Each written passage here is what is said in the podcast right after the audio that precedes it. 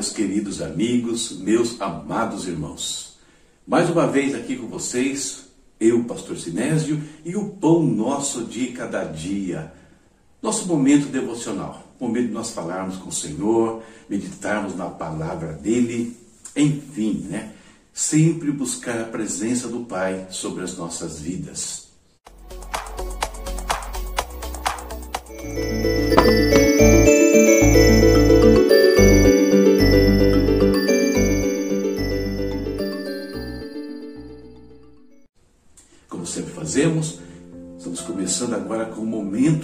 oração, né? momento de nós falarmos com Deus, intercessão diária, intercessão para aquelas vidas, amigos que têm eh, mandado seus nomes aqui para a gente, né? pedido intercessão por N situações das suas vidas, pedindo realmente que a gente cubra a vida deles. E da mesma forma, queridos, nós também precisamos aqui da sua oração todos os dias. É, todos nós precisamos dessa cobertura espiritual, das mãos do Senhor estendidas sobre a nossa vida, a nossa casa, sobre a nossa família. Vamos orar, vamos colocar mais uma vez nossa vida no altar do Senhor. E eu sei, irmãos, que às vezes passa pela nossa mente, às vezes passa pela mente de alguns, que não adianta, parece que não adianta orar, estamos orando há tanto tempo, ah, as coisas não acontecem, estamos orando, mas estamos perdendo pessoas. Queridos, adianta sim. Nossa oração é, a, é a nossa, nosso sustento, né? Você imagina se nós não estivéssemos na presença de Deus. Imagina se a gente não tivesse a cobertura do Senhor nesse mundo terrível, com todos esses eventos, o que seria de nós? Tenha certeza que Deus está nos guardando. Às vezes algumas coisas até acontecem, mas é porque mesmo nisso, Deus tem propósitos, por mais difícil que seja para entender algumas coisas. Sempre Deus tem um propósito, nada escapa à sabedoria, à soberania, ao controle do nosso Pai. Nunca se esqueça disso, nunca deixe de orar. Vamos falar com o nosso Deus.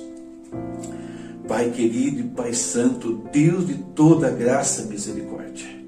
Pai, como é bom, Deus, todos os dias nós pararmos aqui, Deus, às vezes ajoelhados, às vezes em pé, às vezes até mesmo em nossas camas ou nos nossos afazeres, Senhor. Mas paramos e os nossos, pensamentos, nosso espírito se rende ao Senhor. Se rende, Pai, diante do teu trono, Pai, trono de graça, trono de misericórdia. Meu Pai, em nome de Jesus, colocamos no teu altar as nossas vidas aqui. Colocamos no teu altar nossas famílias, os nossos negócios, os nossos ministérios, Pai. Enfim, Senhor, tudo que o Senhor colocou nas nossas mãos, nós levamos e apresentamos a Ti nesse instante. E tu sabes, Pai, das necessidades que cada um tem neste momento. E eu peço, Senhor, visita cada vida, cada lar agora, Pai com aquilo que eles precisam. Alguns precisam de saúde, de restaurada, meu Deus. Precisam de saúde aí no seio familiar. Precisam que aquele ente querido que está hospitalizado, que está entubado, seja liberto agora, Pai. Em nome de Jesus, ordenamos a cura ali, Senhor.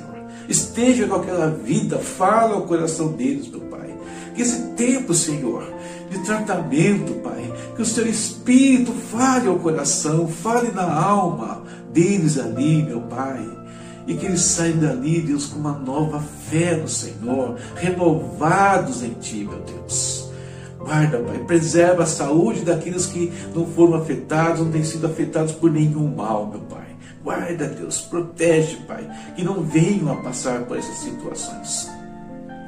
Deus, colocamos no teu altar também a vida financeira deste chefe de família, dessa mulher também que é chefe de família, que precisa, Senhor, da provisão, precisa do trabalho, precisa que os seus negócios, Deus, voltem a funcionar normalmente, voltem a ser o sustento das suas casas. Pai Santo, eu peço, esteja com eles, dá estratégia, sabedoria, inteligência, livramento, Deus e se alguns casos, Pai, já parecem impossíveis de ser resolvidos, mostra o teu poder, a tua glória nesse instante na vida dessas pessoas, meu Pai. Em nome de Jesus. Mostra o teu poder, Senhor. Seja na cura, seja na restauração financeira, Não importa, o Senhor pode agir em qualquer área. Deus cuida do nosso país, estende a mão sobre esta nação, Senhor. Desmascara, Pai, aqueles que são maus, que são ladrões, que estão se aproveitando, sejam eles quem forem, Senhor. Não estou falando apenas de políticos, estou falando daqueles que prejudicam essa nação com as suas ações, Pai, em todas as áreas. Deus, faz cair o principado da corrupção, da imoralidade, Pai, que se levanta contra os valores da tua palavra, Senhor. Caiam por terra, Deus, em nome de Jesus. Levanta, Senhor, a tua igreja, desperta no coração de cada um dos teus filhos o desejo de te buscar, de ler a tua palavra, de aprender, de ter uma vida mais equilibrada, de ter uma palavra mais sensata, Senhor, para dar àquele que precisa, Deus, principalmente uma palavra de salvação, de transformação, de restauração, meu Deus. Isso é que nós te pedimos neste dia, Pai. Fica conosco. Abençoa-nos agora na leitura da tua palavra, na meditação, na reflexão. Nos ensina, ó Espírito Santo. É o que nós te pedimos. Em nome de Jesus. Amém. Amém. Que essa palavra, que esse momento renove né, as nossas vidas e nos dê a força necessária para continuar. E oração, querido, nunca é demais. Me lembrei agora da frase do meu primeiro pastor, Antenor Tomassi. Muita oração, né? muito poder. Pouca oração, pouco poder. Não sei se a frase é a dele, mas eu aprendi com ele e nunca esqueci. Então fale com o Senhor. Em qualquer instante, fale com Deus. Está sentindo fraco? Fale com Deus. Está forte? Fala com Deus, porque para ficar aí, né, na pegada, tá bom? Vamos em frente? Hora de nós meditarmos na palavra de Deus. O Espírito Santo tem uma palavra de exortação, de edificação e de consolação para os nossos corações. Estamos lendo né, as Escrituras em ordem cronológica. Por essa causa, estamos no livro de Provérbios agora. E lemos hoje os capítulos 19, 20 e 21. Separei para nossa é, leitura aqui, embasar nossa reflexão, como faço de vez em quando, um texto do livro de Atos que tem a ver? Tem muito a ver. Segura aí. Atos 19, versículos 21 e 22. E cumpridas estas coisas, Paulo propôs em espírito ir a Jerusalém, passando pela Macedônia e pela Caia, dizendo: Depois que houver estado ali, importa-me ver também Roma. E enviando a Macedônia dois daqueles que o serviam, Timóteo e Erasto, ficou ele por algum tempo na Ásia. Tema da reflexão de hoje: os cristãos podem fazer planos. Os planos do apóstolo Paulo. Os versículos que eu acabei de ler com vocês mostram um homem né, que estava planejando uma série de situações, que tinha muito claro na sua mente o que ele ia fazer. Ele ia estar em um lugar, no outro, né, ia passar em Jerusalém, e na cabeça de Paulo ele também queria chegar em Roma. E embora o texto não revele isso para a gente, quando fala que ele mandou dois homens ali, né, Timóteo e Erasto, isso tem a ver com um problema que ele estava resolvendo na cidade de Corinto, antes de passar lá pela segunda vez. Então Paulo sabia o que ele estava fazendo o tempo todo ali. E quando a gente olha para Paulo, fazendo todo esse planejamento, né, todo traçando ali os seus, os seus caminhos, talvez uma pergunta à nossa mente, né, a pergunta que vezes alguns cristãos façam. Pergunta que algumas igrejas, né, ou uma igreja mais específica, diz que nós não podemos fazer planos. Diz que Deus é que prepara todas as coisas. Aí eu pergunto para nós, o cristão, né, no caso, ele pode né, fazer planos? Ou ele tem sempre que seguir ordens explícitas do Senhor? O que, que você acha? É sobre isso que nós vamos bater um papinho hoje, bem pequeno. A resposta à pergunta, ela é, né? Está ouvindo o tambor aí? Está ouvindo a música de suspense? Qual é a resposta para essa pergunta? A resposta é sim. Os cristãos podem fazer planos. Os cristãos devem fazer planos. A única coisa que nós vemos nos provérbios lidos hoje, né? Eu queria mostrar alguém que fez muitos planos e agora pegar os provérbios na, da leitura de hoje, o que Salomão fala sobre os planos. E Salomão ele destaca uma coisa em cada capítulo, uma no 19, uma no 20 e uma no 21. Vamos ver o que Salomão está dizendo sobre os planos. Primeiro, planos versus propósitos de Deus. Ele diz assim: ó, Muitos são os planos do coração do homem, mas o que prevalece é o propósito do Senhor. Então, quando nós falamos em planos versus propósitos, o que Salomão está nos dizendo é o seguinte: eles têm que se alinhar com os propósitos de Deus. E quando falo em alinhar planos com os propósitos de Deus, nós temos duas situações. Nós temos os propósitos gerais, aqueles propósitos, aqueles princípios que valem para todos os homens. Vou dar um exemplo. Ah, Deus estabeleceu né, que o nosso sustento deve vir, por exemplo, por meio do trabalho, não por meio de roubo, não por meio é, de desonestidade dos negócios, do próprio trabalho. Deus estabeleceu família, homem, mulher, né? Então, os dois se unindo ali. Então, eu posso acreditar a família? Devo ter, posso ter, né? Seria abençoado se, se desejar isso. Agora, eu não posso ter uma família nos padrões que contrariam a Deus, como se o mundo tem proposto, de vez em quando a gente fala aqui, né? essas aberrações de família. Isso eu não posso. Mas então, os meus, meus planos têm que se alinhar com os propósitos de Deus, aquilo que Deus traçou né, para a vida do homem. Num segundo momento, existem também aquelas situações onde Deus fala com pessoas, né, e aí tem uns casos bem específicos sobre o que Deus quer que essa pessoa faça, como ela leve a sua vida. E nesse caso, esses planos têm que se alinhar com esses propósitos específicos também. Tá? Então, esse é um, um ponto. Um segundo ponto muito importante ao fazer planos, perceba que o apóstolo Paulo, é, Lucas escreve o seguinte, que ele propôs em espírito e não na carne. Ou seja, Paulo está decidindo ali, mas ele está decidindo na presença de Deus. Não era o que ele queria fazer, não eram os desejos dele né, passear para Jerusalém, fazer um tour na capital de Roma, não é isso. Ele estava fazendo isso em espírito ali, ponderando as questões todas, né, de acordo com o que Deus queria que ele fizesse. Então, planos e propósitos, essas coisas a serem observadas. O segundo ponto é esse aqui, ó, planos versus conselhos. E Salomão escreve no capítulo 20.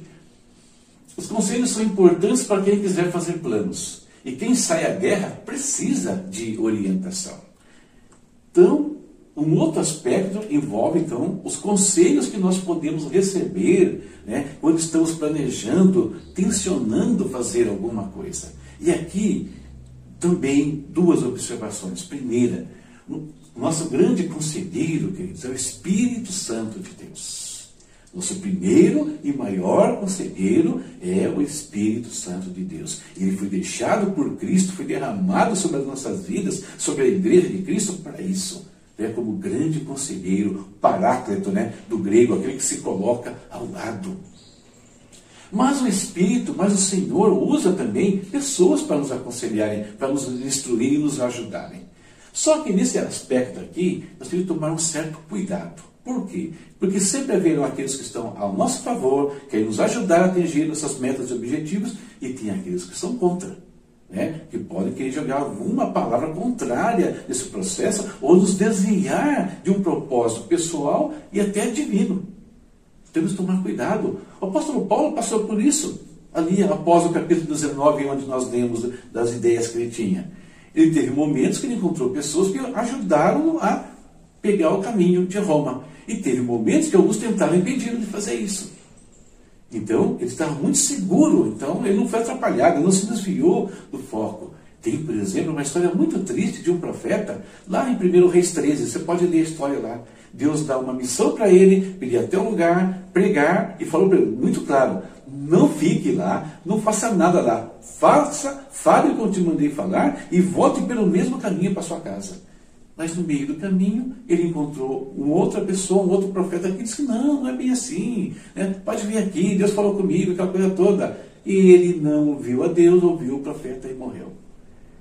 Percebe? Mesmo pessoas que se dizem às vezes de Deus podem estar desencaminhando de um propósito que é bom para nossas vidas e às vezes que é um propósito que é divino para as nossas vidas. Então, certo cuidado nisso. Por último, planos versus qualidade. Salomão fala no 21. Os planos bem elaborados levam à fartura, mas o apressado sempre acaba na miséria.